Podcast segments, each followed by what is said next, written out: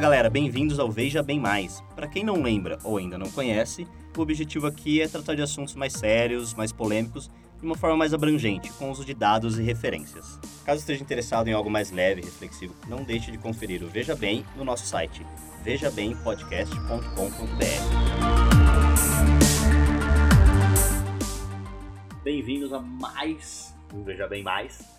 E o tópico de hoje é anarquismo. Hum. Algo que durante as pesquisas aqui acho que a gente talvez tenha se surpreendido um pouco. Não espelha na pedra. Algumas Claro que coisas. não. já, já Mas- imaginava algo nas linhas do que eu li. linhas, né? É, é mais para tipo, derrubar alguns mitos mesmo. E bom, vocês, vocês conhecem meu, já conhecem o nosso padrão que Veja Bem Mais, então a gente vai começar primeiro o porquê, né, da gente falar sobre isso e tentar definir algumas coisas. Bom, vocês, vocês estão acostumados, né? Mas As, regras de- são claras, William. É, as regras são claras, exatamente. Ah, antes de começar, César quer dar algum recado? Pedro, alguma coisa? Ah, os recados são os de sempre. É padrinho.com.br barra Veja Bem Podcast. É ipad.com.br. Agora somos afiliados do, do site. Então todos os ouvintes, não só padrinhos, madrinhas, têm desconto exclusivo de 20%. Se Vai, vai lá pelo nosso link, já era. Tem cursos de. Tem acho que 1.600 cursos, 1.500 cursos. Bem. Em praticamente todas as áreas, é, muitos com certificados. Então é para aqueles que gostam de aprofundar conhecimento, adquirir novas habilidades, que são vocês, obviamente, se não estarem escutando o VB+. O iPad é um, é um excelente complemento é, para isso. Então, se você quer ter a chance de ganhar um, um curso premium grátis, é a partir de 5 reais por mês, virar padrinho ou madrinha. É, mas se você só quer um desconto de 20% em qualquer curso, só clicar lá pelo nosso link nas referências. E quem quer ajudar e não, não consegue com ser madrinho ou madrinha, tem sempre a opção de deixar review no iTunes ou na plataforma que você escuta. Além de preencher a pesquisa demográfica, que também está nos links. E, bom, Vai ficar lá pra sempre. é, ajuda. São 10 segundos que faz diferença na nossa, na nossa negociação com futuros parceiros institucionais. Ajuda a te ajudar. Lembre-se da, nossa frase clássica aí. Ah, bom, então, não vamos enrolar não, vamos direto. Direto não, na verdade, vamos primeiro. Quero saber o porquê da gente escolher anarquismo. A gente vai falar sobre isso. Eu Posso acho começar? que foi uma abertura Posso por começar? minha parte. Posso começar? César quer começar. Ok? Falar que a gente escolheu anarquismo porque o podcast é nosso, a gente faz o que quer. Essa é, essa é a, é a real razão que a gente tá falando de anarquismo. Sabia. é, é. Ele tá com a língua até queimando a É. boca pela essa. Mas acho que foi interessante, inclusive, pra curiosidade pros ouvintes. É, a ideia veio por parte do César justamente por causa do último episódio de leis, né? Seria um contraponto interessante de colocar. Sempre falando de estrutura de poder, tipo assim, até o próprio conceito de autoridade, etc. Então acho que foi uma boa. Ele dá uma abertura aí pra. Seria o outro lado da moeda, por assim dizer. Bem o outro lado da moeda. Não, Nem tanto. Não é, nem calma, tanto. a gente chega lá. A minha ideia nasceu no- na segunda parte do VB Leis, na verdade. E foi quando a gente falou do que valida uma lei. Que tem as, as vertentes lá do- da Constituição, que é a norma, a norma básica, e tem a outra do, do Hart, que é a do é o próprio as pessoas aceitarem as leis e tá dentro do sistema que pode ser modificado. Então aí, aí eu comecei a falar, mas ok, a lei é, é uma autoridade, tem força de autoridade, mas tem maneiras diferentes de validar. Mas como como justificamos isso para outros tipos de autoridade? Essa foi onde eu comecei o a sementinha, o inception aí, do que ok, eu, eu como eu respeito a Constituição, respeito as leis, mas como que eu valido o meu respeito à autoridade a, a um policial ou a um professor ou a não sei meu chefe no trabalho? É, Como como se compara essas coisas? Aí nasceu a sementinha para falar de autoridade, que era seria o título em primeira instância desse episódio. Mas aí eu descobri que não tem muitos artigos ou palestras ou mesmo livros falando sobre autoridade, assim com esse título. Tem tem alguns para não dizer que não tem nenhum, mas eles são todos críticas bem filosóficas, bem acadêmicas, é, falando de preceitos que alguns outros filósofos já falaram, então nada muito aplicável ao nosso contexto dia a dia. E aí eu descobri que quem fala muito de autoridade é, e tem muitos livros, palestras e movimentos são os anarquistas. Nossa senhora. É, então aí, aí eu, a, a luzinha acendeu de que, bom, podemos falar de autoridade, mas também podemos falar do movimento que, que mais fala de autoridade, que são É, mas que é o anarquismo. E também é porque, reescutando o VB Mais Leis, é, eu, eu senti que eu desme- desmerecemos eles bastante do quando a gente falou que para que servem as leis, foi um trecho pequeno no episódio. Mas foi meio que um, um tapa assim com a parte de trás da mão, falando é, leis sim são necessárias e é, não seja um inocente como anarquista de pensar que, que é, e não é. É, eu senti, eu não, não recebemos feedback de nenhum anarquista, porque eu acho que eles não escutam, veja bem. Mas ah, eu senti que tem sim várias comunidades autônomas por aí, o movimento tem história. Então eu senti que a gente ficou, ficou devendo numa análise mais detalhada, mais ampla do realmente precisamos de leis ou qual que, qual é a história aí.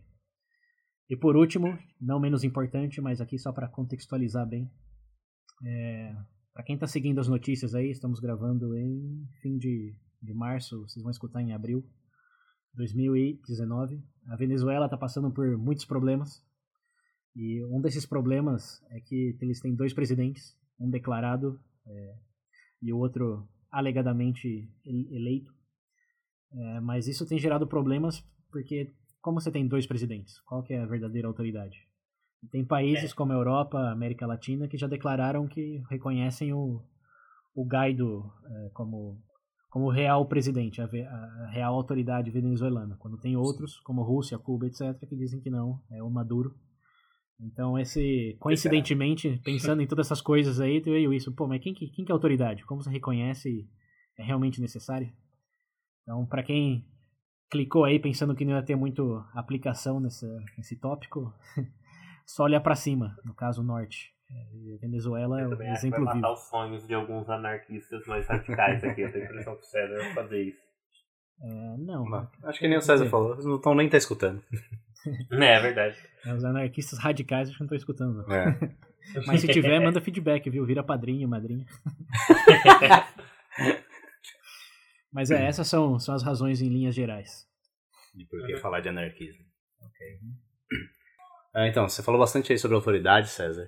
Vocês querem quer se aprofundar melhor, então, é o porquê falar isso? Vamos definir a autoridade, então. Sim, eu- todo mundo. É, é bem intuitivo o conceito de autoridade. Acho que não, não precisa elaborar muito no, no que é. Mas no, o, que, o que implica, eu acho que não é tão intuitivo. Que é que uma autoridade não é sinônimo de poder e obediência. É dizer, alguém com uma arma na sua cabeça não necessariamente tem autoridade, só tem o poder de ameaça e a sua obediência devido à ameaça que está fazendo. Mas a autoridade, segundo muitos pensadores, incluindo Herbert Marcuse, que é um dos únicos autores que tem um livro sobre autoridade, é, ele diz que existe um elemento de você dar autoridade, é, você reconhecer que a pessoa sim é, tem um poder sobre você. E esse reconhecimento que diferencia só da, da obediência. É, de novo, uma arma na sua cabeça, a pessoa, você pode dizer que ela tem autoridade, todos entenderiam, mas, mas mais tecnicamente, realmente é só ameaça. É, não é, a autoridade tem que ser ganhada em algum sentido, em linhas bem gerais. É, então, o resumo seria, tipo assim, é, entendo eu que o conceito tipo assim, de autoridade parte do pressuposto que existe um voluntaria, um voluntariarismo da pessoa, da pessoa, por exemplo. Um cenário onde é imposta por meio de força, você já tem esse conflito aí no caso, né? Que ela só existe mediante vai o tal ba- o, o cano da arma na sua cabeça. A partir do momento que ela sai fora da equação, por exemplo, já não, você já não tem mais. Essa não é a Então- dinâmica de autoridade, é de poder. Exato, então. Então entenderam que vem o de, de autoridade vem então junto com o voluntariarismo, por exemplo. Digamos assim, que eu, eu aceito aquilo. Entendeu? Não seria algo imposto, certo? Até certo ponto, sim. Mas você falar de é, autoridade absoluta, é, aí você... A primeira coisa para os ouvintes perceberem aqui é estamos falando de muitas palavras que têm um significado no espectro. Em linha com o que já falamos desde o app 35 do linguagem. É, de, de, de, significado depende para quem você pergunta, em que momento histórico, em que contexto da pessoa em particular. Mas a autoridade, nesse sentido mais filosófico que estamos falando aqui, é, sim, tem a, o, que, o que eu já falei, o que o Pedro escreveu aí, tem um elemento de voluntari, voluntarialismo e é, é, distinto de puro poder. Mas aqui o, o outro elemento interessante aqui, o elemento veja bem, é que não existe só um tipo de autoridade. É, porque não existe só um tipo de dinâmica de poder. Assim como né, não existe só um tipo de dinâmica de poder. Mas em linhas bem gerais, é interessante, importante reconhecer que existe uma autoridade é, que eles chamam de teórica, que é a autoridade que vem da, da experiência de cada pessoa, dos conhecimentos, uhum. das habilidades, que é o, o, que dá autoridade, por exemplo, a um professor na sala de aula, ou o capitão no, é, num barco, o piloto no avião. A gente aqui? É. mas é. Por exemplo, então, você esse, vai falar esse... de sapateiro, com, de sapato com sapateiro, ele é autoridade no assunto. Por exemplo. É, mas esse ponto do William é, é, muito bom. Eu quero elaborar, eu quero elaborar nele num, num segundo aí, se nós somos autoridades. Eu diria que, no sentido de podcasters, temos certa autoridade, total autoridade em relação ao VB. Quem que vai falar do VB com mais autoridade do que a gente? É, temos mais autoridade aí, ó. Pensa no espectro, não é sim ou não. Eu sempre, falando do VB é 100% de autoridade. Falando do mundo de podcast, não sei, bota uns 60%, 70%. Então, obviamente tem muitas maneiras de fazer podcast, existe há muito tempo.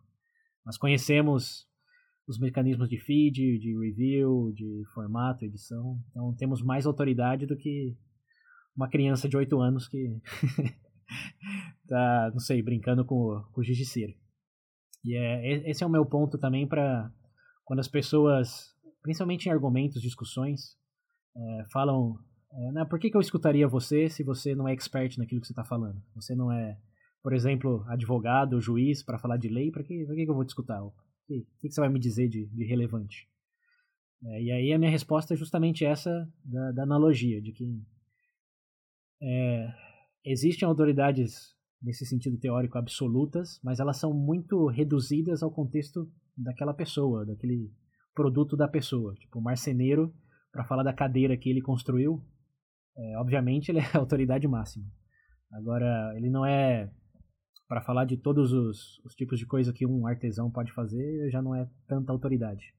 E aí, no nosso caso, eu diria que, devido ao nosso esforço em, em pesquisar, em ter referências, em tentar entender o tema de maneira mais granular e gradual, é, temos e aqui, ó, cuidado, cuidado que você vai interpretar, mas eu tô tentando ser bem delicado de que, embora não somos expert em nada, a gente deixou isso claro desde o VB00, é, temos certa autoridade sim em falar de temas nos quais não temos total expertise de profissão acadêmica, porque esse exercício de exposição ao tema, é, comparado a alguém que nunca teve nada, é, dá um pouco mais de credibilidade, aí eu acho que a palavra até muda, já não é autoridade, mas credibilidade em relação a, ao que está sendo conversado. Então, esse acho legal deixar claro para os ouvintes, principalmente para quem quer recomendar para outras pessoas, mas escutam. Tem muitos podcasts aí que entrevistam os especialistas, os experts, tipo o Manilos. E eu sinto que existe uma certa discriminação aqueles que são só curiosos que se metem aí a, a dar uma de, de sabidão e explicar coisas complexas. É, mas eu acho que são estilos diferentes, porque a proposta do Mamilos... Mas enfim, César, é, sim, só sim. desculpa cortar. Mas é interessante ouvir do jeito que você colocou, porque vamos dizer que parece ser intrínseco isso, né? Tipo assim, a maioria das pessoas consegue compreender, tipo assim, num contexto geral, mas a partir do momento que você coloca dessa forma detalhada, realmente começa a ser, como é que eu posso dizer, mais claro. Porque realmente, o, você me deu esse exemplo agora do da pessoa falando, ah, por que eu deveria ouvir você? Inclusive, não que eu ouvi pessoalmente para mim, mas eu já ouvi muita gente, por exemplo, opinando em algum assunto e a resposta foi, tá, mas você, sei lá, não é formado nisso ou alguma coisa, cara. Então é realmente curioso. Isso daí é tão, é tão pertinente que existe até uma falácia que leva esse nome, né? É o recurso à autoridade, a falácia da autoridade. É, porque aí, bom, a falácia já é meio difícil de interpretar. Quer dizer, é fácil, mas é difícil porque, como a gente falou, tem mais de um tipo de autoridade, é mais um espectro que algo A ou B. Mas uh, no contexto do podcast e do Veja Bem, acho que esse ponto aí precisa sim ser reforçado. Até porque já recebemos comentários de ouvintes efêmeros que falaram: é, o podcast tá cheio de achismo e incerteza. E, bom, tá aí o contraponto, né? Então, obviamente vai ter um elemento de achismo de opinião, porque é uma interpretação nossa baseada no que a gente leu. Mas da mesma forma, eu alegaria que você pegar o Chomsky lá, que a gente falou de linguagem, é, ele não é autoridade em falar o que significa uma palavra ou como a linguagem se desenvolve realmente em termos absolutos. Ele, ele também é um achismo, é um achismo justificado por toda a pesquisa que ele fez, os anos que ele passou na academia pesquisando. É, mas, assim, invalidar nossa opinião, nossa especulação é, com base ao fato que não temos a formação ou a profissão de certa coisa é, é algo questionável. Ah, na verdade, porque você cai num cenário seguinte, né? Independente do, do seu background, seja igual no caso você citou do Chomsky, por exemplo, digamos que ele tenha feito uma afirmação errônea e uma pessoa menos instruída vai no meio, ou talvez não tenha a maior quantidade de estudo, porventura corrija ela, não quer dizer, quer dizer necessariamente, por exemplo, que é, tipo assim, só porque é o Chomsky não pode errar, entendeu? Eu acho que hoje, eu acho que hoje existe um pouco barre uma barreira bem grande em relação a isso. Por exemplo, igual você falou, tipo assim, pô, o fato de eu ser curioso no assunto pode ser que dentro do campo, vai, vai num escopo mais fechado, tipo ali, eu não seja autoridade, sim, claro. Eu não tenho todo o background e tudo. Mas não quer dizer necessariamente que não deva ser ignorado. Talvez exista, exista até um ponto a ser considerado ali, entendeu? Porque pelo menos alguma exposição você teve. Exato. É, exatamente. É todo o exercício do podcast aqui. Já tá virando um VB sobre o VB, mas. é, que na verdade eu tô pensando, embalo, é que eu tô pensando, embalo, é que eu tô pensando como círculos. Tipo assim, é. você falando em massa, tipo assim, dentro da população da cidade de Valinhos, por exemplo, inteiro, falar sobre podcast, a gente pode ter autoridade? Pode. Eu não sei se tem outra aqui, eu tô deduzindo que é só a gente. Mas a partir do momento que a gente começa a expandir, tá, mas em relação a outros podcasts, e assim por diante, entendeu? É. Sim, então, em resumo, temos autoridade nos assuntos que estamos falando, inclusive esse de autoridade? A resposta é sim e não. Temos mais autoridade do que alguém que nunca, em absoluto momento, pensou sobre o tópico ou explorou os outros pensadores. É, obviamente, pode ter exceções até aí, né? Um gênio aí que realmente pensa num termo e já, sei lá, tem é, deduções espetaculares, sem nem considerar nada. Mas, bom, é, isso daí é tão provável quanto achar um unicórnio na rua. É, e outra é, então, outro, um dos pontos é esse, temos certa autoridade, e o segundo é, bom, defina a autoridade. Que não, se você for pensar em termos absolutos, nem o, os líderes anarquistas, tipo Bakunin, o Proudhon, que a gente vai falar aqui, eles não são autoridade para falar de anarquismo, porque quando eles cunharam o termo e seguiam, já tinha um significado distinto do que tinha hoje, tinha objetivos distintos. Então, você pensar em autoridade absoluta, só Deus tem, se você crê em Deus. Então, é, esse é, é, o resumo da, da história aqui, que autoridade é um conceito mais complexo do que a gente intui e existem distintos níveis para distintas dinâmicas de poder ou mesmo expertise, né? Porque aqui a gente está falando da, da autoridade teórica. E esse, para voltar no ponto aí, esse é um tipo de autoridade, então que fique claro que ela tem, ela, ela é guiada pelo o que a pessoa deve acreditar. O médico, por exemplo, teve autoridade teórica mas uh, ele toda essa autoridade resulta em dizer algo que você deveria acreditar. Eu tenho certo problema, outro problema, deveria experimentar um uh, tratamento ou outro. Assim como dá para fazer várias analogias com professores, sei, até com os pais. Você pensar nos pais, é, os pais têm autoridade, certo, sobre um filho, até certo ponto, até certa idade. Mas uh, da, da onde vem essa autoridade do pai aí e por que, que ela muda à medida que um vai crescendo? E aí eu, nessa linha teórica aí, de expertise, eu ouvi num podcast, link nas referências, que é, à medida que bom, você nasceu bebê, né, não sabe fazer nada, você realmente depende dos seus pais para acender o fogo, abrir uma lata de uhum. seja o que for. Então eles têm autoridade total porque você não sabe como viver, digamos ou viver em só alguma fazer algumas coisas né viver você nasce sabendo mais ou menos mas o o ponto aí é que à medida que o, a criança vai crescendo e vai aprendendo a fazer essas coisas, e vai tendo uma exposição fora do círculo é, materno, paterno, o que acontece, todo mundo sabe, é que os pais mandam cada vez menos. E você já sabe. vai virando anarquista. É, até. Aqui, aqui, ó, é especulação, vai. Talvez seja até piada, mas é, é por isso que todo adolescente é anarquista, mais ou menos. É. É, cê, cê, o adolescente chega no ponto onde ele é, intui, ele sente que ele já não precisa dos pais, que ele sabe se virar, sabe o que ele, ele, que ele pensa, o que ele fazia a própria comida, que ele podia viver sozinho. Os pais é. É a fase né? do eu sou livre, viu? É. Então, você pensar nesse contexto de é, autoridade teórica e expertise, os pais justificam a autoridade por ter é, expertise máximo no primeiro momento e vão gradualmente perdendo até chegar no ponto onde o adolescente diz: Não preciso de vocês. Aí desliga a máquina. então é. Bom, esse é, é, o, é o resumo do que é a autoridade teórica e por que, que é tão maleável e gradual. Agora, os anarquistas, aí isso é um ponto acho que já dá para entrar um pouco já.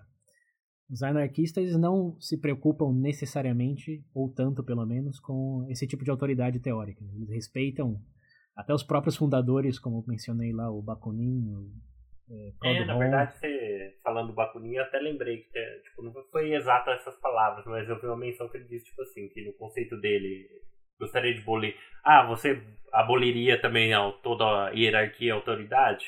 Aí cai naquele, justamente naquele exemplo que, ele, que a gente comentou antes. Não, porque, tipo assim, dentro daquele escopo, dentro de, de X situação, aquela pessoa pode ter uma autoridade que eu não vou ter. Tipo, é materialmente impossível abolir. Eu acho que, inclusive, quando fala em anarquismo, algumas pessoas tendem a, a misturar esse conceito de autoridade teórica com a prática. Então, assim, a necessariamente, política. tipo, acredit... isso. Acreditar que são do, duas coisas, que as duas coisas são uma só, uhum. sendo que de fato não é. Sim. Tanto que a ideia que eu imagino quando eu vi de anarquismo, o que, que é? Pelo que eu vi no maior grosso, é contra a interpretação do poder regrador. Mas isso é a gente vai falar mais pra frente. O meu ponto principal é, e dado tudo que você falou, eu acho que o maior ponto de confusão, principalmente aqui falando Brasil, tá? Que eu tava pesquisando bastante, dos movimentos de, aí, de anarquistas e etc., é, a, é essa fusão da, dessa, da parte teórica com a política prática mesmo. É, exatamente. Eu vou martelar de novo aí porque é importante. É, o anarquismo como movimento, ele se preocupa muito mais com é, e é contra a autoridade política ou prática, que a gente vai definir agora, e não com essa teórica, até porque os fundadores tinham expertise teórica que eles usaram para fundamentar todas as, as diretrizes, e também nas comunidades que já formaram ou formam, vocês precisam de um artesão, precisa de um, de um engenheiro, não é que eles desmerecem todo e qualquer tipo de autoridade, é mais é, autoridade. É, o médico chega lá, tem que fazer uma cirurgia. Ó, doutor, pode deixar que eu sei. Não, você não é autoridade aqui, vou pedir pro açougueiro. não é, esse é realmente o primeiro mito a ser derrubado. Anarquismo é contra a autoridade política, embora tenha exceções, mas a gente entra nisso depois. É assim. É. Sempre tem a. Sempre, sempre tem. Sempre tem, sempre tem. É.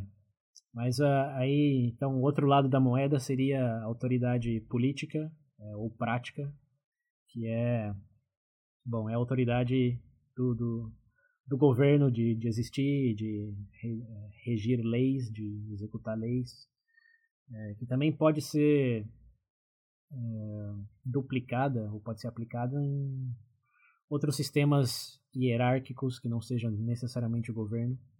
Mas é, por exemplo, uma empresa tem uma hierarquia, tem uma estrutura, é a dinâmica de poder. Então a gente fala, eles falam é, autoridade política, mas é política no sentido de cadeia de poder mais do que é, porque política em si mesmo. O que eu vi é não só a política, se estende, por exemplo, para econômica, religiosa. É que na verdade aqui o que eu vi que bateu o ponto principal, o que, que é? A interpretação que, tipo, dependendo da, da vertente do movimento que você está falando, tem em relação ao que eles chamam de seria o poder regrador, por exemplo. Não necessariamente por alguns mais radicais dizem que seria a abolição total de qualquer figura de poder regrador. Uhum, por exemplo, uma figura do Estado. Por quê? Porque eles consideram que é aquela questão. É porque, na verdade. Posso, posso interromper aí? Tem uma maneira fácil de simplificar. A gente falou, a, a autoridade teórica é o que te diz o que você deve acreditar. A autoridade política é o que diz o que você deve fazer. É imposta. Exato. Então não precisa ser o governo, pode ser o seu chefe, pode ser a estrutura patriarcal, se você quiser. Uhum. É, mas tudo que impõe, que diz você deve fazer, fazer aí a palavra-chave, isso cai nessa vertente do autoridade regral, autoridade política, autoridade de poder. Se disse você tem que fazer isso, já, já, tá, já tem uma justificativa, digamos, anarquista para você ir contra. Esse é o, o, que, é o que resume essas duas vertentes aí. Tem uma terceira também, que eu não sei se vale a pena aprofundar, mas é a, é a autoridade religiosa. Essa daí, ela tá, ela tá no meio porque ela diz o que você deve acreditar e muitas vezes deve fazer também, né? Como você tem que, como você tem que é, atuar, né? ter um comportamento segundo uma coisa ou outra. E essa é algo que, bom, a gente vai definir anarquismo melhor ainda, mas é tá no meio do caminho aí e pode ser relevante dependendo de como você canalizar a questão. Pedro, quer falar mais alguma coisa? Eu acho que não tem muito pra onde fugir. Falando em termos aí da, das duas, dessas, dessas duas é. divisões, eu acho que fica até mais fácil pra gente seguir. Porque normalmente o maior ponto de conflito aí que eu vi, pelo menos nas discussões que eu li, foi, foi justamente não conseguir apartar as duas coisas. Uhum. Tem outra divisão importante, tem que perceber aqui é a autoridade, assim como a atenção que a gente falou no outro episódio, uhum. se divide é, em tipos e se aplicam em contextos. Então tem a teórica, tem a, a política de poder e tem a religiosa, mas saindo desses galhos aí, você também tem autoridade é, legítima e autoridade não legítima, independente de qual tipo seja. Ah, mas legítima e legítima a partir do pressuposto aí, então, tipo, tipo, do que o cara considera lá para ele que seria, não sei, uma algo à força. Então, é porque Posta autoridade... força, por exemplo. É, porque a autoridade de um médico, por exemplo, é legítima porque ele, teoricamente, sabe do que está falando. Enquanto que a autoridade do, não sei, é, a invasão de um país no outro, que a gente entra em guerra justa um pouco, mas só para exemplo, uhum. a Coreia do Norte invade a Coreia do Sul. Uhum. É uma autoridade legítima o governo norte-coreano ali na, na, Coreia do Sul? É, é, mais nesse sentido do que é, necessariamente se deve ter autoridade ou não. Aqui o pressuposto é já existe autoridade. Agora ela é legítima porque vem de um, um consentimento da população ou daqueles que essa autoridade está regrando, ou é simplesmente uhum. ameaçando mediante o poder. Ah, isso cai no que eu vi lá do. Então, no. que eles consideram o princípio lá principal do. Pelo menos é o que eu li sobre o princípio da não agressão, né? Por parte do anarquismo. Sim, a gente já diz o quê? Que necessariamente, tipo assim, não a gente tá falando aqui de uma situação, por exemplo, a força, porventura, ou aquela questão de mandar, necessariamente a partir do momento que alguém te obrigando a algo mediante a força, seja ameaçar você fisicamente, te multar ou te prender, eu acho que isso já explica porque já o pessoal fica gritando para derrubar o Estado. É, mas o, o ponto principal é, é, esse. A gente agora sim vai falar de, de anarquia mais do que de, de autoridade. Uhum. E é, ou, tem que ficar bem claro para os ouvintes aqui, é, estão, o anarquismo vem do, dessa vertente contra a autoridade política, de poder, e o que eles chamam de é, ilegítima.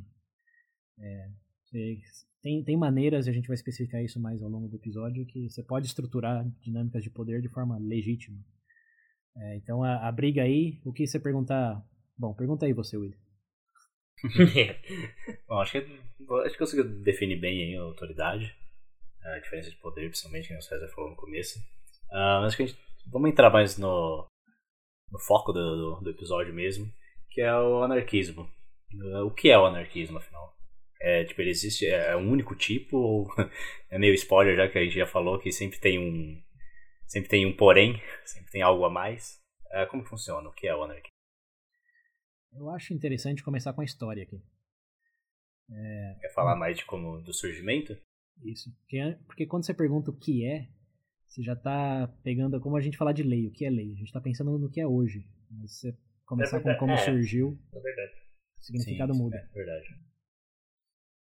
É, porque vai, porque a gente para para começar, se a gente começar tentando definir já, tipo, o, o, o que tinha colocado, ele ficou um pouco difícil, porque se a gente for levantar período inicial onde, tipo, foi estruturado todo, toda a teoria, toda coisa, era um cenário diferente, primeiro. A gente tá falando de uma ambientação que seriam mais de colônias, era, uma, era um mais era. descentralizado, por assim dizer. Espera um pouco. Aí pensa.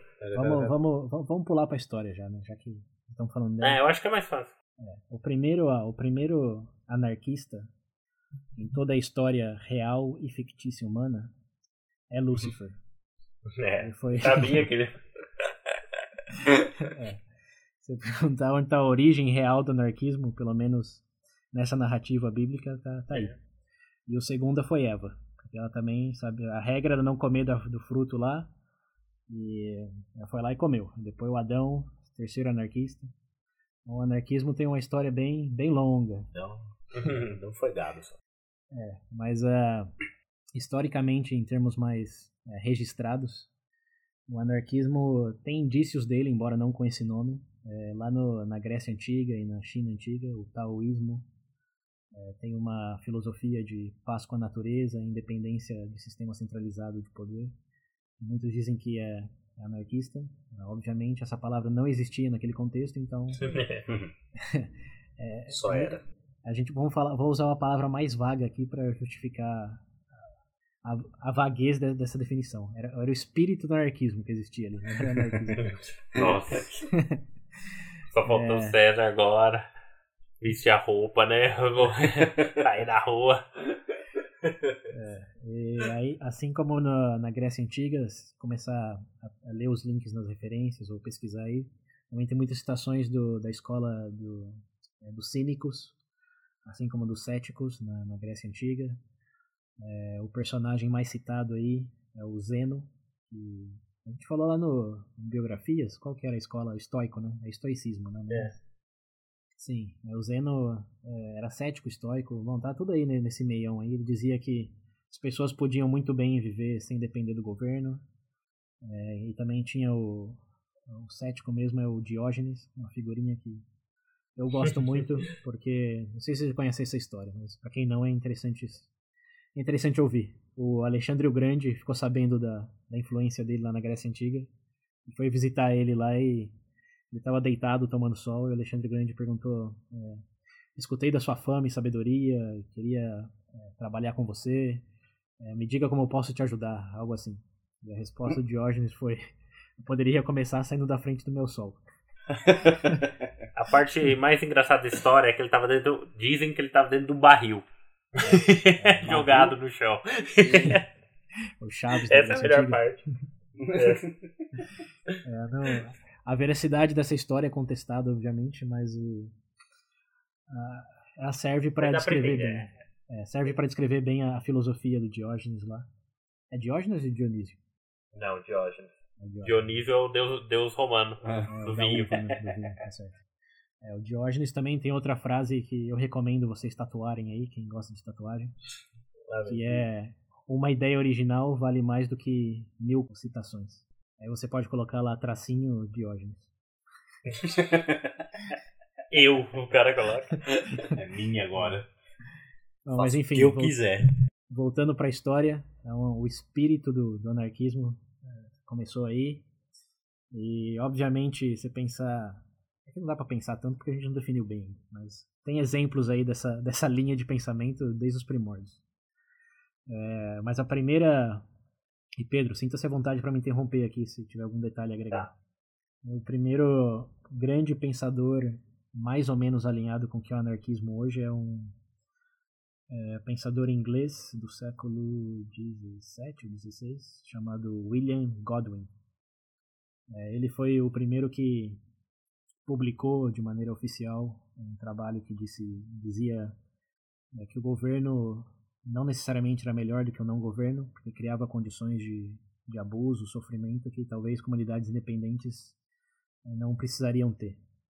Ele também, nesse, nesse momento não existia o termo anarquista, mas uh, esse, esse discurso dele em relação ao governo central, que a Inglaterra já tinha coroa, já era mais parecido com o que temos hoje do que se for comparar lá com a Grécia Antiga ou a China Antiga. É, ele disse, ele questionou se era realmente melhor ter um governo centralizado do que viver independentemente. Então aí, ele, se tiver um pouco de pedra angular, é, tá, tá o nome dele. Né? e isso foi é, foi em 1600 algo, século quero dizer século 17, mas pode ser 16 também, ligue nas referências. É, e aí surgiu o movimento dos diggers também na Inglaterra, que ficaram cansados de pagar imposto e decidiram que iam se viver entre eles lá numa comunidade. O que aconteceu? O que vocês acham que aconteceu? Sabe aquela música do Mamute? Os pequenos anarquistas. é. Os pequenos anarquistas tentaram se independizar. E tentavam e tentavam. mas uh, nesse momento não era anarquismo ainda, mas foi o, a primeira, de novo, registro mais ou menos nas linhas que temos hoje. E aí já no século, vou dizer 18, talvez tenha sido 19, tinha o... Acho que foi 19, na verdade. É, porque ele encontrou com Marx em certo momento. Então, sim, tem que ser 19. 1800 e algo, é, um escritor é, francês chamado Pierre Proudhon. Ele foi o primeiro que coinou o termo anarquismo. Ele se definia como anarquista. E ele usou lá a palavra grega anarque, que significa sem. Estado, governo, se não me engano. Sem, é, governo, sem, sem governo, do grego. Sem governador. Ele fala, ele fala. Sem governador. Isso, ele diz. Em inglês é rulers. Não sei. É, governador, governador. É sem governador. Sem governadores, isso. Então ele criou esse termo aí, liberou, liberou lançou um livro chamado é, Propriedade, acho que era Propriedade, é, no qual ele diz que a propriedade é um roubo, que é a frase mais famosa dele. É, mas aí, ó, tem que especificar aqui, ó, derrubando mais mitos, de que ele falava da propriedade privada para produção de bens. Não estava falando da, da sua casa, do, da sua roupa. É, na verdade, eu ouvi muito dessa frase. Inclusive no, num dos links que eu compartilhei, né, que é um podcast, justamente aborda essa frase. é, normalmente, tipo assim, o pessoal pega e corta ela do contexto real, entendeu? E pra isso, daí, frase dessa tem abertura pra interpretar o que você quiser, cara. É, se for editar, né? Você edita segundo a sua conveniência, o que você quer é. dizer. Mas é, o que ele realmente disse no, no escopo da obra completa é Aquele ele é bem próximo do marxismo. Ele dizia que era era um roubo porque se todos tinham ganhos daquele meio de produção, que a propriedade era de todos. Ou seja, o funcionário devia ser proprietário da, da máquina, do meio de produção, e não só o, o burguês capitalista. É, esse contexto aí que é, era o de roubo. Só o burguês ser proprietário disso é roubo porque não é só ele que, que ganha com isso. Então aí nasceu o anarquismo em sua primeira instância, primeira vertente, que, é, que se assemelhou assemelhou bastante ao, ao marxismo. Eles até se encontraram em certo momento. É, mas o, um outro personagem na história aí que aparece é, um pouco depois do, do Proudhon é o Mikhail Bakunin. Ele, ele foi aprendiz do Proudhon, eles se encontraram, pelo menos nas fontes que eu li. É, ele foi quem desenvolveu a ideia porque aí tava, tava a raiz, agora cresce a árvore. Se vai ser uma para que lado cresce, quantos galhos vai ter, aí que fica interessante a discussão. Então, o, o Bakunin defendia essa ideia do Proudhon, de que propriedade é roubo, é, mas a ideia dele era que tinha que ser tudo de todo mundo, que ficou apelidado de coletivismo, se a tradução é essa. E aí ele se encontrou com Marx, de quem ele também foi fã é, por algum tempo. O Marx defendia a mesma coisa, só que eles tinham uma, uma desavença aí que o Marx dizia que o Estado era necessário num primeiro momento para fazer a gestão desses recursos e mudar a ordem social e depois aí é aquela é, aquela velha história do você precisa do socialismo antes do para ali no poder para conseguir determinar tudo e a partir do momento vai ser abolido. Não abolido mas gradualmente o Estado vai vai desintegrar Assim como os Vingadores. Né? mas, é, mas no caso do, do anarquismo não tem essa parte, né? É que inicialmente. É, na verdade, inicialmente seria o quê? Seria desde imediato, tipo assim, não tem essa figura para consolidar, fazer essa concentração do que eles chamam de do poder para propriamente chegar nessa fase de não ter mais. É desde o começo não precisa. Começa a é. direto no, no comunismo o que, que, é? Igual o César comentou, passa pela fase que eles chamam de socialismo, que seria o quê? a centralização do poder através de uma figura, sei lá. Nesse caso do A classe, classe trabalhadora. É. é, mas inicialmente dentro dessa classe trabalhadora existe aquilo do que o poder estaria centralizado. E a partir do momento, esse poder iria, por exemplo, mudar tudo, toda a estrutura da sociedade, entendeu? Tanto econômica quanto social, para poder no futuro gradualmente desaparecer. Só que eu quero ver todo mundo que vai acumular todo o poder na mão e deixar sumir de dia Aí, essa foi a crítica do Bakunin também, e o que resume o, o porquê que eles brigaram. Eles viraram inimigos. Essa é outra grande história aí, narrativa de eles eram amigos e terminaram como maiores, maiores inimigos um do outro. Porque é, o, o Bakunin disse pro Marx que ele estava ele tava sonhando, viajando na maionese. Se ele pensava que uma vez que a classe trabalhadora, uma porção pequena dela, obviamente, assumisse o poder, que eles iam deixar de ter esse poder. Eles iam livremente falar, ok, não quero mais, já deu, atingimos nosso propósito. O que ele efetivamente falou é que ele falou, você não vai mudar a estrutura de poder, você só vai substituí-la. É basicamente o que ele falou. Você substitui os burgueses pela minoria dessa classe trabalhadora que, por razões aleatórias, vai ter que mandar e decidir enquanto os outros trabalham. Então, ele falou isso para Marx. Obviamente, não tinha acontecido nada ainda do que a gente sabe da história do socialismo. Então, para quem nunca ouviu falar do Bakunin, isso é uma razão de pequenos aplausos. é... Mas o Bakunin também não é anjo, não. Não, nunca é. é. Sempre tem, É, e ele começou. Bom, a desavença veio aí de, no primeiro Comino International. Estavam tentando promover o socialismo, o marxismo na, na, na Europa e teve um confronto lá de. Ironicamente, o Bakunin queria ter mais influência e autoridade na convenção. E o Marx disse que não e eles quebraram a amizade. E ele começou uma escola. Aí, aí vem o, a divisão. Tinha a raiz lá do, do Godwin, do Produhome. E agora o Bakunin começa uma de coletivismo e de mais ou menos tudo ou nada, de que você não precisa ter governo. É uma, uma escola mais. Lembra do Batman, o primeiro filme de Batman, o Hazagul? Uhum. Ele dizia, tem que nascer, tem que nascer das cinzas, tem que destruir o que está ruim e renascer das cinzas. Então, ele, ele foi meio que um dos cabeças desse tipo de, de pensamento para anarquismo aí. Não, não tem que substituir governo, não, tem que destruir. É, enquanto nessa reviravolta toda aí, alguns membros do, do, do, anarquismo compartilhavam mais com a visão do Marx e pregavam algo é, mais próximo ao, ao socialismo, ao comunismo pode dizer, anarcocomunismo, dá meio as ideias, é, anarcossocialismo, mas aí você já criou do, dois galhos já. Um é tudo ou nada, radical, e o outro é... Gradual. Vamos... Não, não, não, não, assim, é que eles concordam ainda dentro do próprio anarquismo que não tem que ter governo, mas uh, um está em prol da destruição, enquanto o outro é mais no sentido que se não gosta do governo, pega suas coisas e vai viver no, no mato, tipo Woodstock. É, vai pra caverna forma a sua comunidade e faça você mesmo o governo que você quer ter. Então, é, aí é a real distinção. Uma acaba com tudo como está hoje e a outra é pega seu grupo de pessoas e começa seu próprio governo isolado desse de que você desaprova. É, e obviamente um aprova, quer dizer, num primeiro momento e aí continua a história do anarquismo.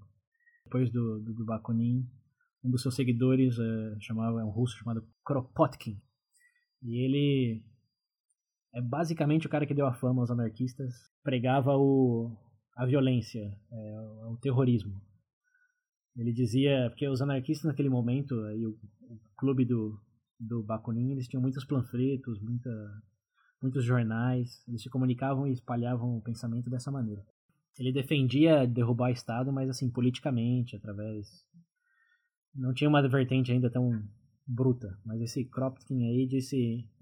É, um ato de destruição vale mais do que mil panfletos. então, é, nesse, nesse período aí, que foi começo do século XX, fim do século XIX, surgiram muitos atentados é, terroristas. Na verdade, eles mataram, acho que foram, não sei, quatro, cinco líderes é, mundiais. O presidente dos Estados Unidos foi morto, assassinado por um anarquista. O imperador da Áustria, acho que tem o primeiro ministro não lembro onde, o rei da França. Tá, teve... O terror. Da Áustria, É. E é daí que passaram a chamar todo, tudo que era revolucionário contra o governo de anarquista. Até porque o, o socialista comunista nesse momento ainda era bem pacífico, né, relativo. Inclusive, essa é a visão que todo mundo tem hoje, né? Pensa em. É, back, É, block Com lá. a, com a máscara do. V de vingança. Ah, não, não. Máscara do Guy Fawkes pra mim não Isso, desce. Católico, porque ele explodiu o parlamento inglês. tá bom, né?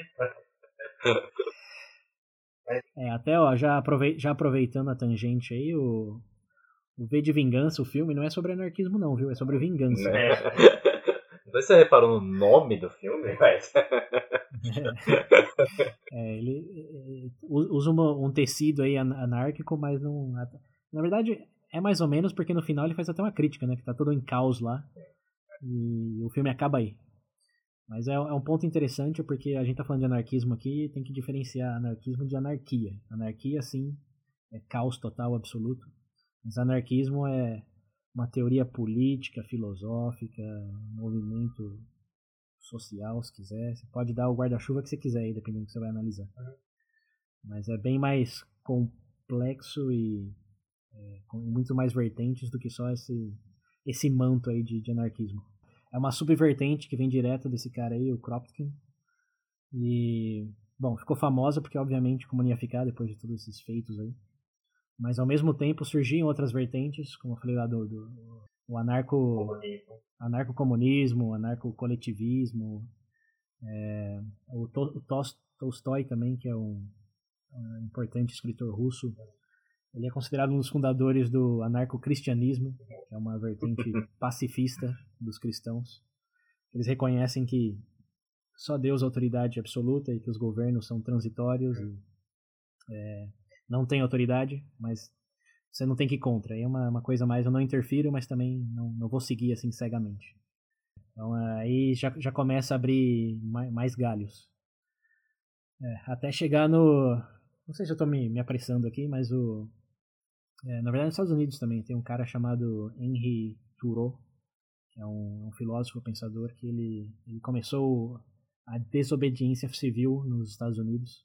Ele era, entre aspas, anarquista, é, mas ele só ele fa- tinha desobediência civil. Ele não, não era violento, ele foi preso. Escreveu um livro chamado Desobediência Civil, coincidentemente. Que depois inspirou Nelson Mandela, inspirou o Gandhi. O Gandhi, ó, curiosamente, também já se chamou de anarquista em um certo momento. Mas ele disse que era do outro tipo. Então aí você já. É, para quem, pra quem não, não se deu conta ainda que tem muitos tipos de anarquismo, essa frase do Gandhi aí é uma martelada. Ah, cara. Você já pensou no Gandhi como anarquista? Cara, ter coisa demais. Eu acho que, na verdade, como você já veio pra mais tempos atuais, assim, eu acho que, inclusive, também uma coisa do movimento que eles chamam de anarcocapitalismo, né, com Rothbard. É, então, pera aí, pera só, só botar o freio aí que tem uma. Por que, que, o, o que aconteceu com o anarquismo depois, vai? Ah. Teve esses terroristas e o, o- Bom, todos os países começaram a ser extremamente impiedosos em relação a esse movimento. Nos Estados Unidos até tem um incidente interessante que eles mataram quatro membros de um grupo anarquista simplesmente porque eles eram membros, não tinha evidência, não tinha flagra de nada.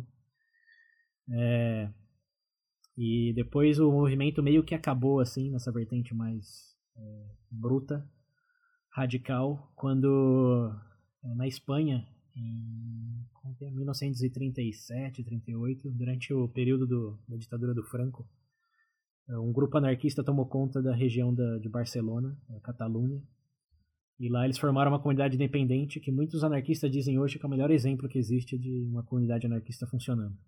Eles passaram três anos, se eu não me engano, vivendo independente do governo. Algumas comunidades lá aboliram até é, dinheiro. E para quem está interessado nessa, é, nesse, nesse período histórico, tem um livro do George Orwell chamado Lembranças da Catalunha, né, que ele descreve essa experiência lá. Está na minha lista para ler, escutei boas coisas. Mas uh, esse grupo, bom, sobreviveu, tiveram até aumento de produção em algumas coisas. Foi assim um experimento é meio que um consenso que foi bem exitoso. Eles conseguiram viver sem um governo lá centralizado. É, mas assim, depende até quando você quer explorar. Muitas fábricas foram fechadas, outras foram coletivizadas. Algumas coisas sim caíram em qualidade de produção, mas aí é muito entrar no Como que é? Partir cabelo, repartir cabelo? É, acho que aí você cai no mérito também do que, que eles consideram necessariamente. Né? Parece mais uma comunidade, né?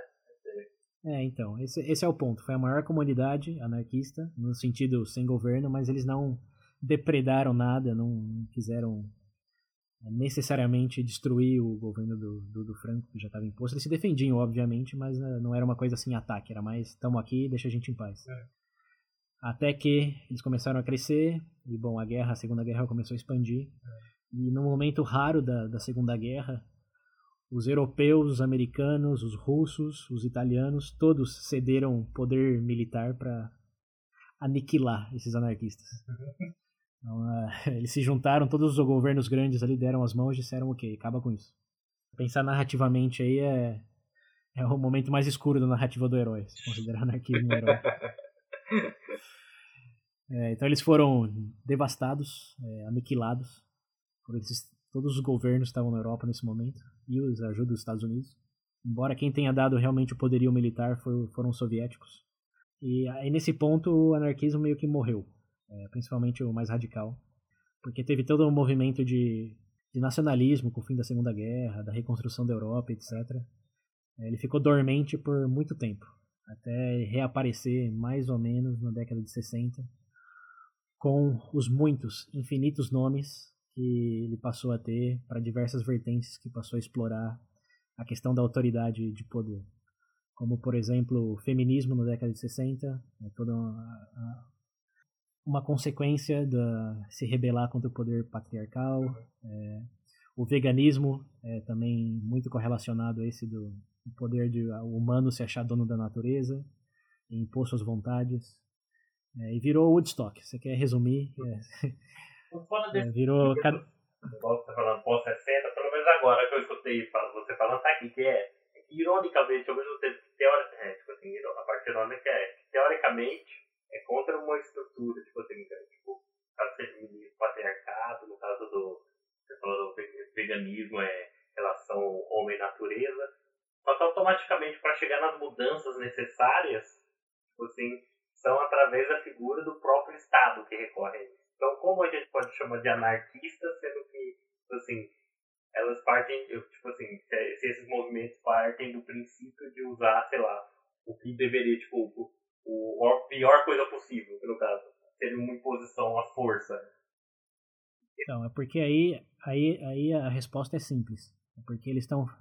Todos esses movimentos aí entram embaixo do guarda-chuva do, do anarquismo. A gente faz o que a gente acha que está certo.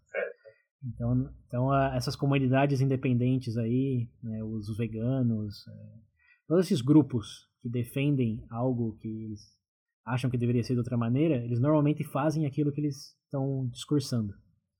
Então, a, se você separar o anarquismo entre duas grandes correntes, a primeira é aquela tem que destruir tudo, Hazagu, e a segunda é aquela não precisamos do governo, podemos viver segundo essas, esses valores, essas diretrizes da nossa maneira. E aí você tem as comunidades independentes, que eu falei, é meio que o Woodstock. Você pega o seu povo hippie lá e forma uma comunidade que não come carne, que todo mundo tem. É que assim,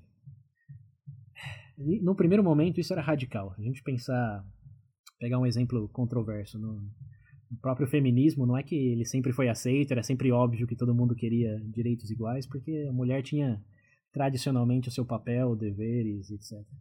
Então, nesse momento, a atitude era mais anarquista do que a gente chamaria hoje, é porque foi contra, digamos, o sistema de poder. É, hoje já perdemos essa percepção porque você fala, ah, eu sou vegetariano. Fala, Nossa, que anarquista. Você fala ironicamente até. Mas quando surgiram esses movimentos em massa e eles começaram a se organizar, você pode sim chamar de anarquismo porque foi contra o status quo, a dinâmica de poder. Ele só estava mais pro lado Gandhi de ação, de ok, seja a mudança que você quer ver, em vez do, do Protopkin, do, do Bakunin, que é destrua aquilo que você não quer ver eu ia com o Baconinho. eu achei que eles iam. Achei que eles iam falar mais da Revolução Francesa, por exemplo. Ah, que na verdade a Revolução Francesa foi derrubada, tipo, dos antigos. Da visão monárquica para o nascimento do Estado moderno, né? Então você criou o que propriamente os, os anarquistas aqui não, não concordam. Assim, não, não é coincidência que o, o Proudhon lá é uma consequência direta da Revolução Francesa. É. Mas uh, é, um, é um bom ponto. É, retrocedendo na história aqui, o anarqui- a Revolução Francesa disseminou o- a palavra anarquista para tudo. a Revolução Francesa de anarquismo, é, de anarquismo, se você entender, por exemplo, que tipo, seria para derrubar, igual você até falou, status quo, aí tudo bem. Apesar do fato que, tipo, foi o pontapé inicial para o nascimento do, do Estado moderno, então se você analisa, tipo, a partir daquilo para frente, aí já vira de novo. Esse negócio é bem mutável, né? É, porque você tá pegando um guarda-chuva que diz: é, Eu acredito que pode existir algo melhor do que tem hoje e eu quero destruir o que tem hoje. É o que eles chamam Cara, você, daí, eu acho que tem até um nome, César. Eles chamam de trabalho negativo, se eu não me engano. O que, que é? A partir do princípio que você destruir o que tem hoje, vai vir alguma coisa boa. Hum. Não que necessariamente você saiba o que vai vir. Entendeu? É, Essa, na verdade, é mais o que eles chamariam de mentalidade revolucionária. Também. tem que tacar a revolução em vez de é, com mudanças progressivas e graduais. Mas, assim, se você. Como, de novo, ó, aqui eu invoco o Exódia Wittgenstein. Se, você for pensar semanticamente sobre como você define e nomeia esse tipo de atitude e mentalidade, você derrubar uma parede na sua casa porque você acha que pode construir uma melhor, é meio que anarquista. Então, é, só em, em termos de grandes movimentos políticos, é, históricos, assim, o que a gente está falando aqui resume é- essa vertente aí. De- o nome surgiu nesse contexto. Aqui, ó, outra curiosidade, o símbolo, aquele A no círculo, Nossa. isso é da, É da década O, de 60. né. É o quê? É o A, Ah, e o O. anarquismo e o O de ordem. Acho que é o A, o A dentro da letra O. Não é só um círculo. Eu, eu- eu interpretava como um círculo só, não sabia que era um ano. O O seria representa a ordem.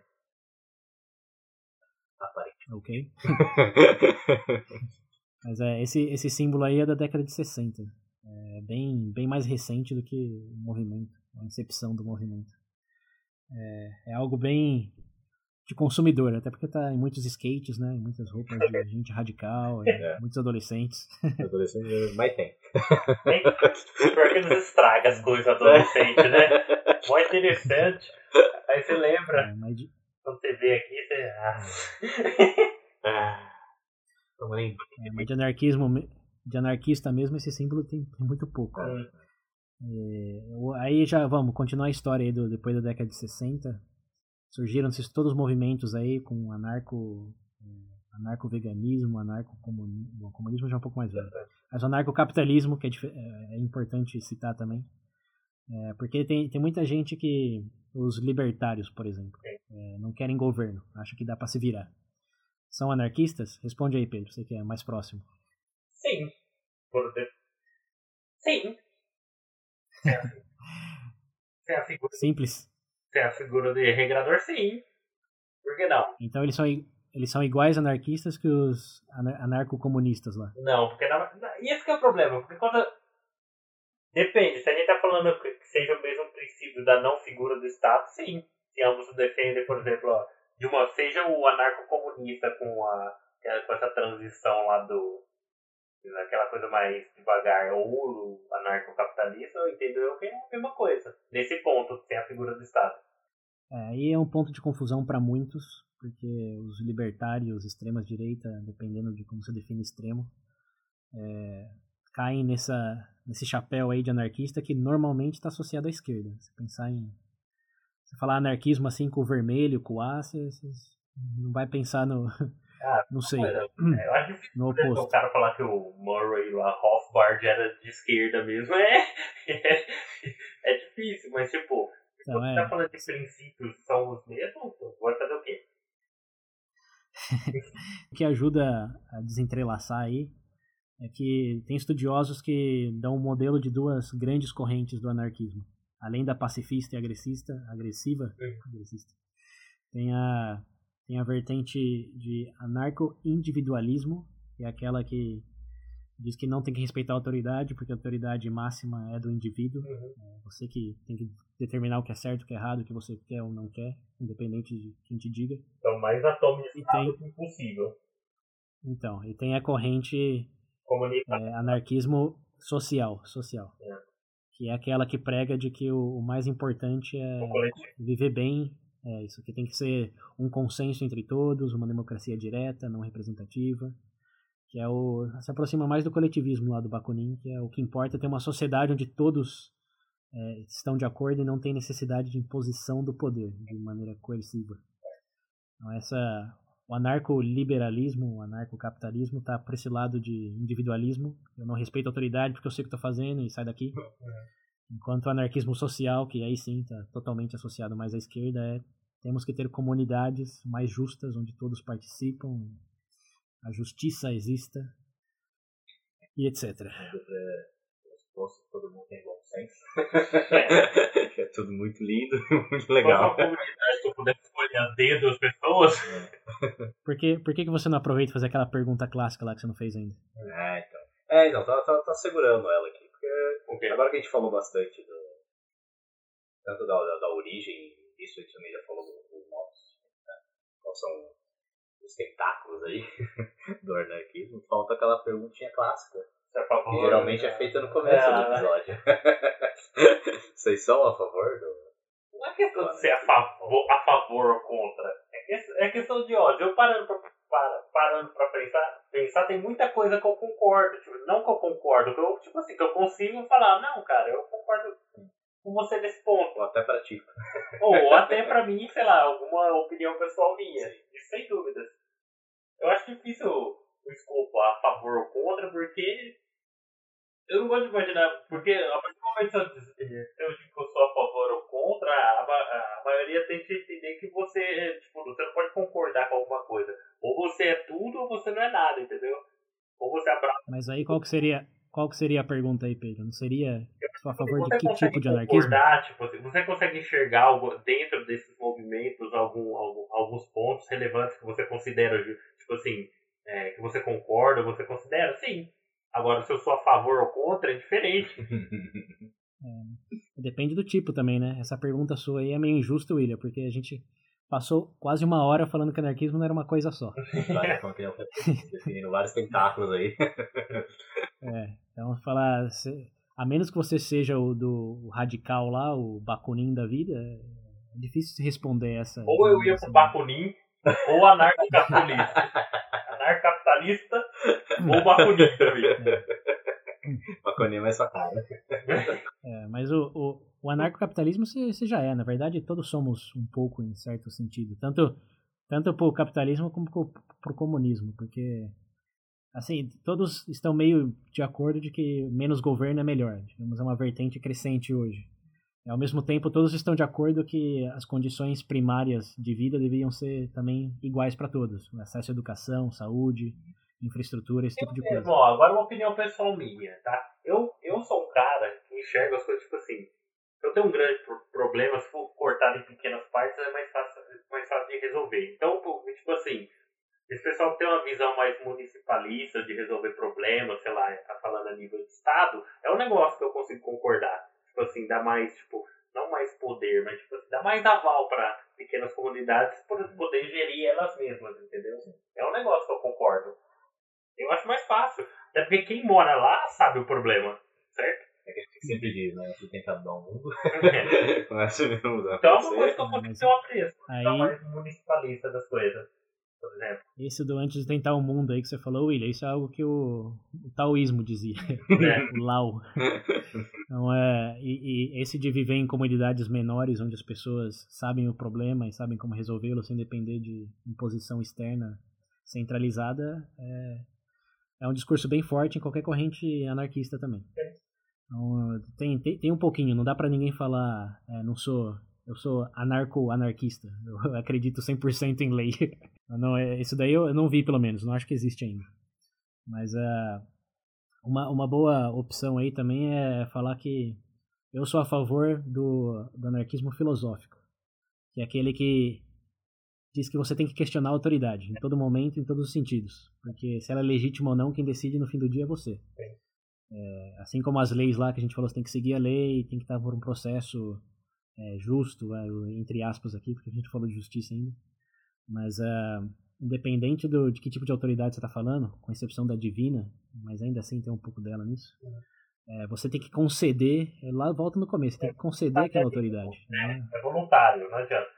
Eu gosto do exemplo, ó, quando falam de, tipo assim, quando o pessoal mais leigo no assunto tá falando, ah, não, voltando um pouquinho falando de autoridade também, fala assim, não, que não tem que ter nada, tem que abolir tudo. Cara, nenhum time de futebol funciona sem uma autoridade e hierarquia. Esse é o melhor exemplo que tem. Pensa todos os jogadores tomando todas as decisões. Você acha que em algum momento, tipo assim, um time estruturado e um time que todo mundo vai tomar decisão. Não faz o que quer. Vai, tipo, ter o mesmo desempenho? Não. É, mas aí, lembrando, isso é autoridade teórica, que não existe um movimento forte anárquico por detrás disso. Sim. Quem falar que não quer seguir uh, o que o professor está dizendo porque é anarquista, na verdade é um bobo. É. não está falando muito de anarquismo, está falando só de credibilidade, de preferência pessoal. É bagunça. É, bagunça. Baguncinha. É. Em, em, resumo, uh, acredito que o VB, o VB, no geral, é sim a favor do anarquismo filosófico, uhum. de questionar da onde vem, por que, que merece crédito, se tem validade ou não. E isso dá para encontrar em muitas vertentes do anarquismo. É, mas obviamente, se vai ser, se você é parte do movimento, quer ser, não sei, isso é da sua decisão, da sua, do seu contexto. Queremos acreditar aqui é que depois desse episódio, quando alguém falar anarquismo, anarquista, você vai perguntar, mas de que tipo, com que finalidade? Isso vai esperançosamente melhorar a discussão. É, você ficar jogando tijolo na loja dos outros, você vai ver só. Eu descobri. É, isso, isso tá mais pro terrorismo que anarquismo. É. Né?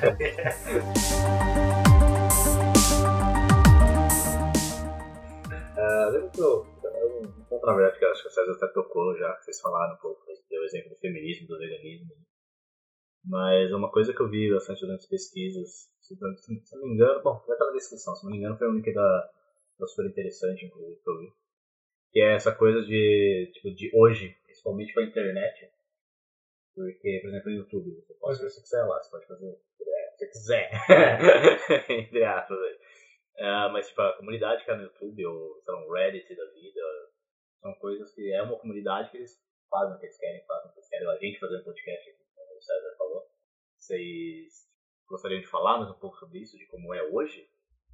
Funciona hoje? Além da internet, o César já deu o exemplo do uh, feminismo, tá mais forte, o veganismo também, ah, não sei. A única coisa que eu acho que boa pra agregar aqui no final é.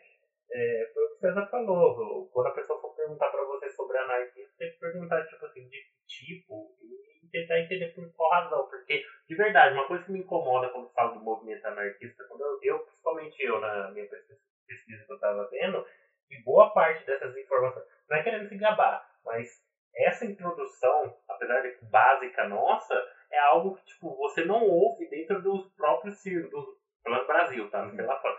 Tipo assim, que eu tava pesquisando, dentro dos círculos aqui de anarquismo no Brasil, entendeu? Eles não dão um certo crédito para essa análise mais teórica da coisa. Eu, eu pessoalmente achei que eles estão muito. Como é que posso dizer? Não sei se é por influência da própria cultura pop, que é da onde chegou o interesse deles, de ver anarquista como aquela coisa sem sentido. Isso, ah, que rebeldia. É, de, de rebeldia, por exemplo. Então eu acho que, tipo assim, a gente agregou um negócio legal aqui. Inclusive, quem tiver um certo apreço pode pesquisar. Eu mesmo, quando eu fui, eu fui meio. Ué, o que, será que vai ter aqui, cara? Mas eu vi que. É bem diferente. Sim. É por isso que eu falei no começo do episódio lá. Pode ser que você acabe se surpreendendo com algumas coisas, porque não é. É, eu só acho variada, que o problema no Brasil é que hoje já tá. É, a imagem, eu acho, achei muito artificial a imagem do, eles consideram anarquismo aqui no Brasil. Não estou falando de todos, é claro. Sim, sim. Mas eu estou falando no primeiro contato, numa pesquisa que eu fiz, eu fui bem. É, o que está mais, o que tá mais vigente no Brasil agora, você está dizendo? Sim. É, sim. É, eu tenho alguns pontos aí. Primeiro é que, assim como o veganismo, é, pode ser até mesmo o feminismo, é, ou qualquer outro mismo aí, tem um, tem um certo elemento de, de, de, moda.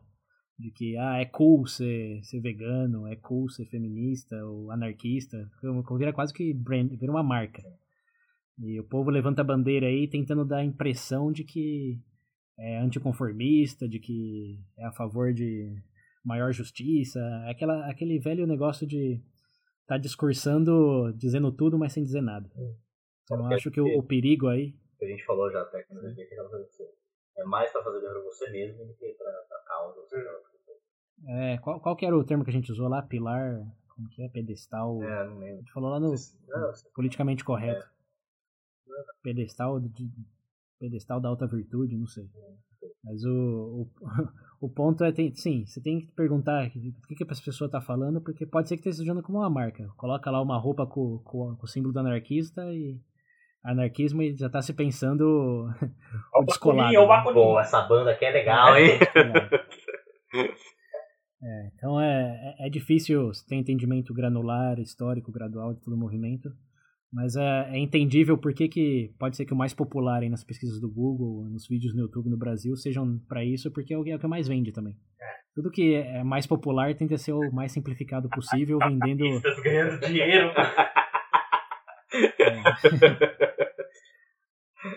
É, é, é bastante irônico, mas é como a gente falou no, no, no, no Black Mirror, primeira temporada lá do. Eles correm na esteira.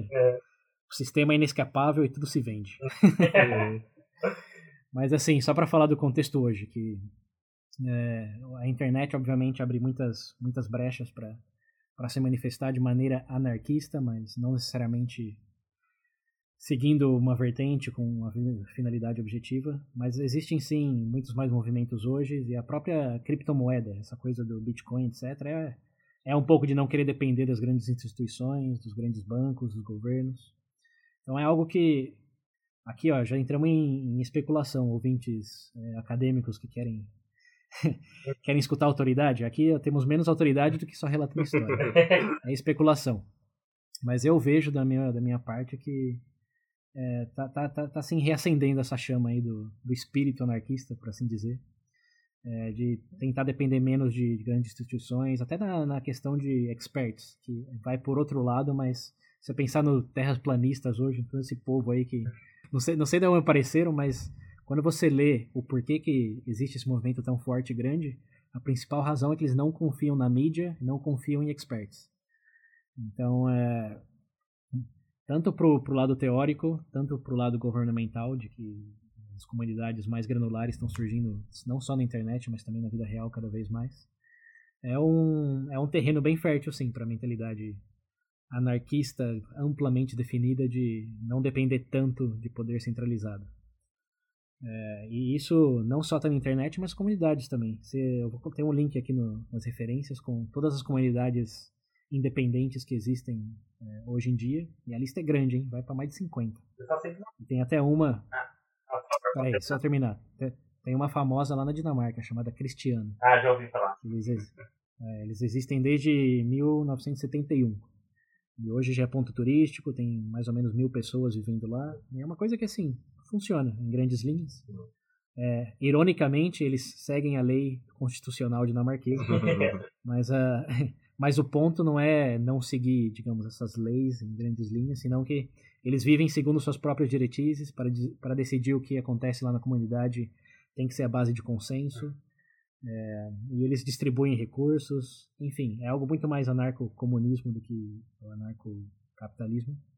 Mas é uma coisa que há 30 anos já. 30? 70? Não, 40 quase. Escuta só. É. Do ano, Cristina declara independência da Dinamarca, guerra. Com mil pessoas. Aqui, esse é o ponto principal, talvez. Ah, Quer dizer, ponto verdade, principal não, né? É um ponto. que, que me incomoda. Deixa, antes de você fazer seu ponto, eu posso terminar o meu Ah, ponto. tá bom aí.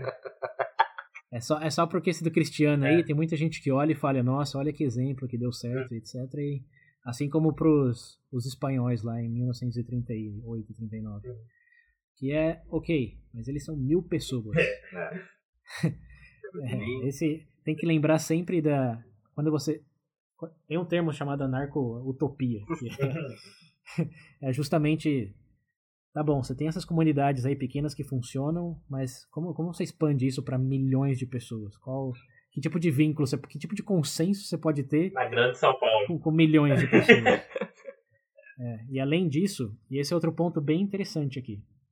É, ok, vamos pegar uma visão mais municipalista que o Pedro disse aí, mas um pouco mais radicalizada pro, pro anárquico. São as comunidades independentes que entre elas estão bem. Então, beleza, você tem, pega lá aquele número que a gente já falou no VB Amizade, de entre 100 e 300 pessoas, é um círculo mais íntimo, sabe o nome de todo mundo, dá para controlar. até um pouquinho maior aí de mil pessoas na Cristiana. É, e beleza, você tem um, comunidades, comunidades intencionais, independentes, em todo mundo, ou só no país, vai. É, vocês lembram como era o período feudal na Idade Média? assim, eu, eu, eu vejo que sim, pode funcionar em escala pequena, quando tem uma ou duas, mas se montar uma estrutura internacional de pequenas comunidades, eu acho que isso já, já aconteceu na história em algum momento, não com a nossa tecnologia, obviamente. Mas acho que. Mas uh, É, tipo. é, O, o, não, esse é o ponto. hoje, o, o, o que eu acho paradoxal é que ao mesmo tempo que a gente tem essa abertura, tipo, igual o William comentou, desses núcleos mais anarquistas aparecendo pela internet, ao mesmo tempo, ah, tudo bem, eles estão, vai, eles estão criando esses núcleos apartados, sei lá, de uma figura regradora, que seria no caso do Estado, mas ao mesmo tempo tem um aumento, tipo, assim, o crescimento das empresas que controlam esses meios, Sim. tipo assim, o próprio Facebook, Twitter, hoje, tipo, você pode dizer claramente, por exemplo, em comparação ao Facebook ou algum pequeno país aí, o Facebook é muito mais poderoso em termos aí de controle de informação e etc. Então, ao mesmo tempo que você tem, pode, pode ser que diminui a, aquela visão quanto ao poder das figuras, sei lá, do Estado, você tem um, você tem um, paradoxalmente, você tem empresas, sei lá, um tecnocrata, seria o termo, passa por assim não, toma esse espaço. Deixa eu, apro- deixa eu aproveitar a referência aí para dizer que você pode não ser contra as, seguir o código do Estado, É. mas você vai seguir o código do Mickey. Então, pra mim é meio paradoxal isso, entendeu? Sempre tem. É tudo muito paradoxal porque, só complementando, você pode ser contra o governo, instituições grandes, e tem quem também é o anarco institucionalista, você pode dizer, é, que é o, o mo- o movimento lá do Occupy Wall Street, em 2011. Eles eram contra os grandes brancos, grandes empresas. É, então, e- existem também essa vertente, é, mas o, o que pega aí é ao mesmo tempo que eles dizem, ok, sem ter toda essa estrutura aí centralizada, essas mesmas pessoas tendem a pedir é, seguro universal de é, plano universal de saúde, tendem a pedir infraestrutura adequada para todos. Mas assim, eles dizem para todos, não para minha comunidade de 100 pessoas, eles dizem para todo o país, todo mundo, se você pensar em direitos humanos. Então é, é inescapável você ter essa contradição em qualquer tipo de vertente anarquista de querer defender o seu, mas ao mesmo tempo precisar de um órgão como o governo para garantir que todos estejam é, na mesma no mesmo campo, para dizer assim, tem, tem a, seg- a segurança que precisa, a infraestrutura básica que precisa. Então é, é complicado. Como todos os episódios, acho que se tem uma conclusão que queremos chegar, O cara que cansou gritando no vídeo vendendo a casa dele. Fala isso pro Baco Lucas. é, Ficou loucão lá querendo derrubar tudo. Vai todo mundo acabar igual ele, falando, não sei o que eu vou quebrar tudo. Então. Bom, galera, o papo foi, Ficou bom, né, foi bom, cara? foi bom, melhor do que eu esperava, não vou mentir. esse, esse papo de anarquismo teve bastante ordem e progresso. Exato. Nossa senhora. Nossa. Mentira, exatamente que eu Eu vou disse. sair daqui com meu baculinho em cima da bicicleta na hora de ir embora. Ah, mas bom, como cê- vocês viram, a gente falou, tem várias, várias vertentes. O se estende muito e aqui, como sempre, é o começo da discussão. Então, vocês querem mesmo se aprofundar, você quer ir tomar o seu lado, bom, sinta-se à vontade, os links são uma referência. é, então, vai ter um, um, longo caminho pela frente, escolha. Então não vai quebrar nada, por favor, né, mano? Cê, ó, você quer, quer ser um, um ouvinte anárquico? Eu vou te dar um- uma, uma sugestão. Não faça parte do conformismo de não doar no padrinho, que é 90% parte da dos ouvintes. comunidade, que aqui, ó, essa Exatamente. comunidade aqui não tem a figura do Estado. Mentira. Aqui o VB rege com mão de ferro. Seja parte da nossa comunidade intencional lá no grupo do WhatsApp, É, isso aí. onde temos nossas diretrizes do bem-estar de todos, compartilhar conhecimento, continuar a discussão. Olha que maravilha. Isso. E, e tem os privilégios de conteúdo exclusivo, que é um pouco mais anarcocapitalista. Você quer acesso Tem o nosso canal de comunicação interna pra denunciar o outro padrinho se ele estiver fazendo coisa errada. aos piratas, né? É, mas é, va- vale a pena, a gente já bate nessa, nessa tecla várias vezes, mas nunca é demais. É, invista na continuação do programa, se você gosta, acha que aprendeu algo, ou pelo menos deu uma risada. É, seja parte dessa real comunidade é, intencionada a fomentar a discussão. E é um pacote de Doritos. Então não, não custa muito, é algo que, como, como que eles diziam lá, se você quer ser a mudança, é, seja a mudança que você quer ver, quer ver mais conteúdo, mais veja bem pelo, pelo futuro, contribua agora. Link nas referências. Isso aí, galera. Gente, muito obrigado. Até o próximo episódio. Ah, peraí, peraí, peraí. Nas redes peraí. sociais, no WhatsApp, Uhum. coisa, cara. Pra, que- pra quem não lembra, o número do WhatsApp é 19 98 908 1238. Repetindo, 19 98 908 1238. Também estamos no YouTube, no Facebook. Tem o. O que, que você tem seu só, William? Ah, Twitter, Instagram. Na verdade, o Instagram acho que é melhor, mais fácil de seguir. Porque sempre sai episódio novo, eu compartilho lá o link do, do Spotify. É, VB do Insta. A gente tem que tirar umas fotos da gravação, colocar no Insta lá. Fazer um story. estúdio Pra-. Depende. Se Só- começar só- a aparecer Só pra padrinhos. só pra padrinho. É verdade, coloca no, nos melhores amigos, dos padrinhos. É. Só eles vão ver as fotos. Mas é isso aí, galera. Se quiser, pode, pode seguir lá. É Will. é é? O Will, o Will Muricy. U-I-L. É, link, link nas referências. Links na referência. É isso É aí. isso aí, galera. Hoje, Entendeu? agora, chegou a hora de virar o balconinho na bicicleta, destruir tudo. Então, muito obrigado. Pra, pra quebrar a ordem e tradição daquele abraço, eu mando aquele beijo. Falou, galera. Falou, gente. Até a próxima.